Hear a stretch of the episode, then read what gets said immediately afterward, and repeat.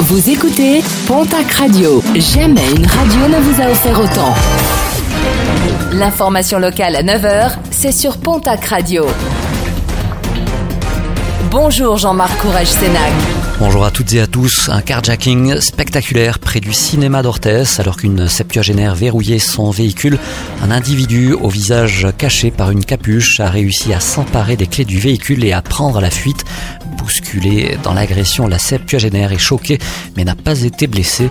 Une enquête a été ouverte par la brigade de gendarmerie d'Orthès. Mise en garde renouvelée, celle de l'Agence régionale de santé d'Occitanie.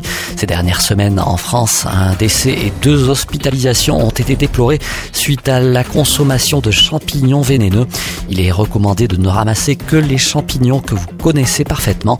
Au moindre doute, vous pouvez consulter un pharmacien qui vous renseignera sur la toxicité ou pas de votre cueillette.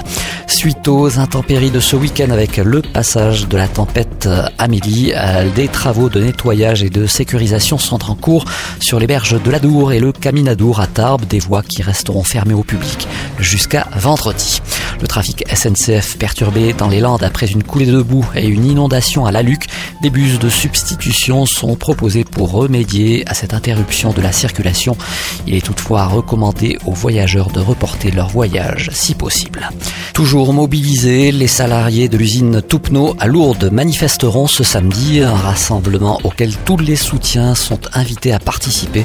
Un rendez-vous est donné à 10h devant l'usine. Le cortège rejoindra ensuite la mairie de En sport basket, l'exploit de l'élan béarnais en Ligue des Champions hier, mené de 14 longueurs à la pause, les basketteurs béarnais ont signé leur premier succès dans la compétition face à l'équipe de Burgos.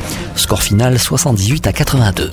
Et puis le salon des nouvelles thérapies et de la voyance se prépare du côté du casino de Bagnères de Bigorre. Tout le week-end, vous pourrez rencontrer de nombreux exposants, sophrologues, minéraux, cosmétiques ou bien encore voyants et médiums. À noter que l'entrée est gratuite.